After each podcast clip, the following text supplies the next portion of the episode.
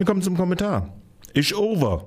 Oder wie mit großzügigen Angeboten die Europäische Union zerdeppert wird. In der Nacht zum 21. Juni präsentierte die griechische Syriza-Regierung den Troika-Institutionen ein Angebot zur Lösung der Blockade von 13 Milliarden Umschuldungsmitteln für das griechische Schuldenumstrukturierungsprogramm.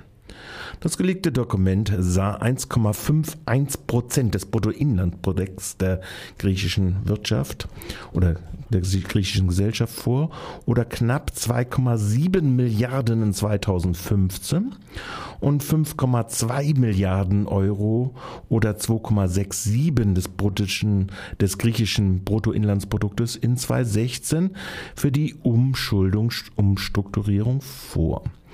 Damit überschritt die von Tsipras Ende Januar triumphal ins Amt gewählte Syriza deutlich die von ihr selbst gesetzten roten Linien. Schluss mit der Verelendungspolitik und Schluss mit dem Ausverkauf durch Verscherbeln aller öffentlichen Eigentums an der Infrastruktur. Statt aber nun gleich mit der viermonatigen Hinterzimmerpolitik aufzuräumen und dieses Papier mit äh, äh, ihr selbst, äh, Entschuldigung, und dieses Papier mit dem Gewicht des, eines Referendums über diese allerletzten roten Linien zu verbinden, gab die Syriza Regierung den Smart Boys der Troika-Institutionen aus Kommission, Europäischer Zentralbank und IWF die Gelegenheit, den ökonomischen Terror gegen die Bevölkerung Griechenlands neue Wucht zu verleihen. Die fünfjährigen Umschuldungsprogramme dieser Troika, an deren Anfang der Sturz der PASOK, des PASOK-Regierungschefes Papandreou stand, der auch die Bevölkerung über die Austeritätsprogramme abstimmen lassen wollte, scheiterte zwar desaströs. Die Troika-Programme brachten außer dem vollständigen Rückgang der wirtschaftlichen Leistung in Griechenland um über 25 Prozent, eine Massenarbeitslosigkeit von knapp 25 Prozent sowie trotz einer massiven Rentenkürzung außer Verarmung und Verelendung breiter Bevölkerungsteile buchstäblich nix.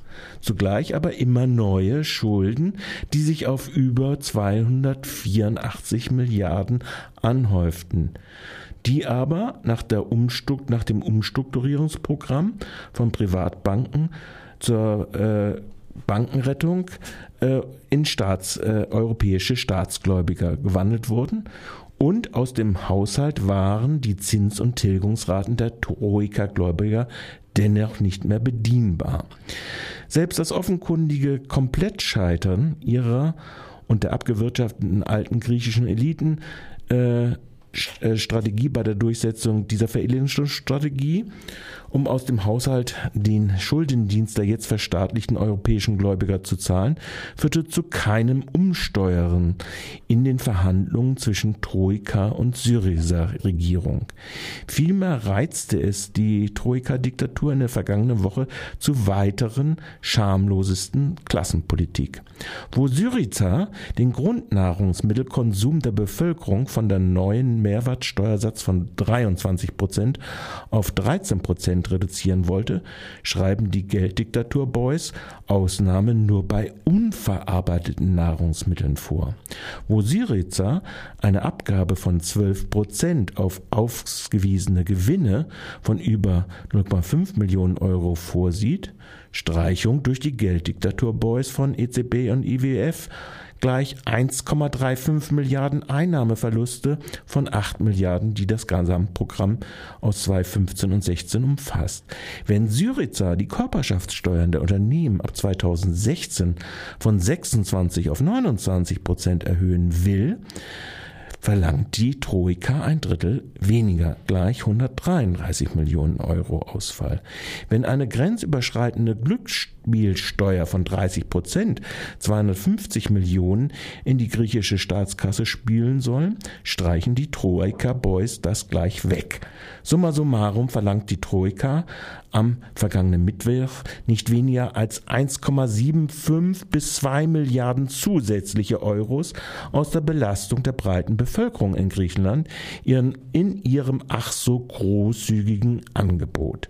Die Bevölkerung müsste nach der Verelendung durch Nea Demokratia PASOK-Regierung auch bei Syriza zusätzlich bei der Mehrwertsteuer 1,36 Milliarden und Renten 1% des Bruttoinlandsprodukts oder 1,37 Milliarden Euro weit über deren rote Linien hinaus bluten, um die unangetasteten Gläubigervorgabe von 0,74 Prozent des Bruttoinlandsproduktes Primärüberschuss im Staatshaushalt zu erwirtschaften.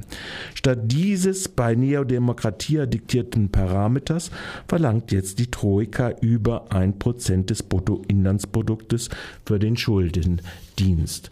Das am Montag immer wieder, zuletzt von Kommissionschef Juncker, als großzügig von den privat-kommerziellen und von allem öffentlich-rechtlichen äh, Propagandamaschinen präsentierte Gläubigeangebot hört damit jedoch nicht auf.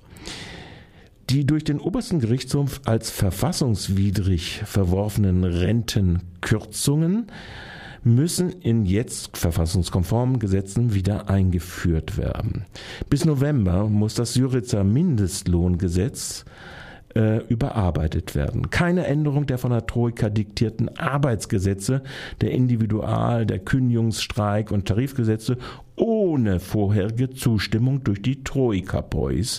Vollständige Privatisierung des staatlichen Beteiligungsfonds äh, vollständige Rücknahme des Verscherbelstopps für Häfen und Flughäfen. Stattdessen bis Ende Oktober Terminierung des Versteig der Versteigerungstermine.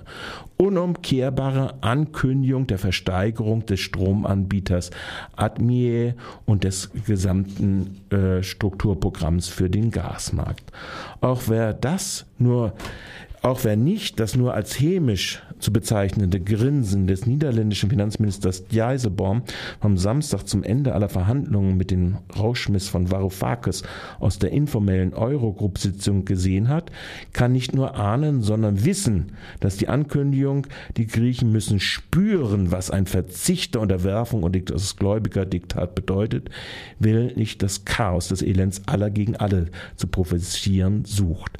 Dass Juncker am Montag auf dem großzügigen Angebot beharren muss, ohne weitere Konzessionen im Diktat Papier vorzunehmen, unterstreicht nachhaltig, dass die in der Euro-EU dominanten Kräfte dem nur als irrsinnig zu bezeichnenden Glauben nachhängen, sie zertrümmern nicht die EU. Eine EU, die ihre Mitglieder Italien und Griechenland ja auch mit je 50.000 neuen Flüchtlingen in den ersten Monaten 2015 im Stich lässt, um ihr Dublin-III-Abkommen zu verteidigen. Eine EU, die den Schengen-Raum nicht nur in Ungarn mit Zäunen schützt, sondern Militäraktionen nicht nur im Mittelmeer plant und realisiert. Eine EU, die hinter verschlossenen Türen alle soziale und Umweltstandards für ihre Bürger in TTIP-Verhandlungen riskiert und zugleich zusätzliche Vertragsvorteile von ihren Mitgliedern United Kingdom und Dänemark auf anderen EU-Bürger abwälzt und umverteilt. Eine EU, die ihre Menschen- und Bürgerrechte in der EU nicht durchsetzt, sondern die ihre starken nationalen Geheimdienste schalten und walten lässt bei der Ausforschung anderer EU-Bürger. Eine EU, die ihre Roma-Minderheit weder von den nationalen Machthabern ihrer Mitgliedstaaten noch den Deportationsgelüsten ihrer Kernpartner schützt. Eine EU, die das Diktat der Finanzmärkte über alle stellt und damit das allgemeine Wohl ihrer Bürger auf das sträflichste vernachlässigt. Eine EU, die Partnerschaftsabkommen noch mit jedem Diktatur zur Wahrung freien Waren- und Kapitalverkehrs schließt, die Wahrung der Menschen- und Bürgerrechte aber kein Pfifferling außer Sonntagsreden wert ist. Eine solche EU mag zwar gerade noch einmal die freiwillige Unterwerfung ihrer griechischen Bürgerinnen unter ihre Diktatur erzwingen oder ihre Diktate erzwingen. Sie verliert zugleich aber die letzte Unterstützung ihrer Bürger und menschenrechtlich, umwelt- und sozial orientierten Minderheit in der Gesellschaft, ihrer Bürgerinnen.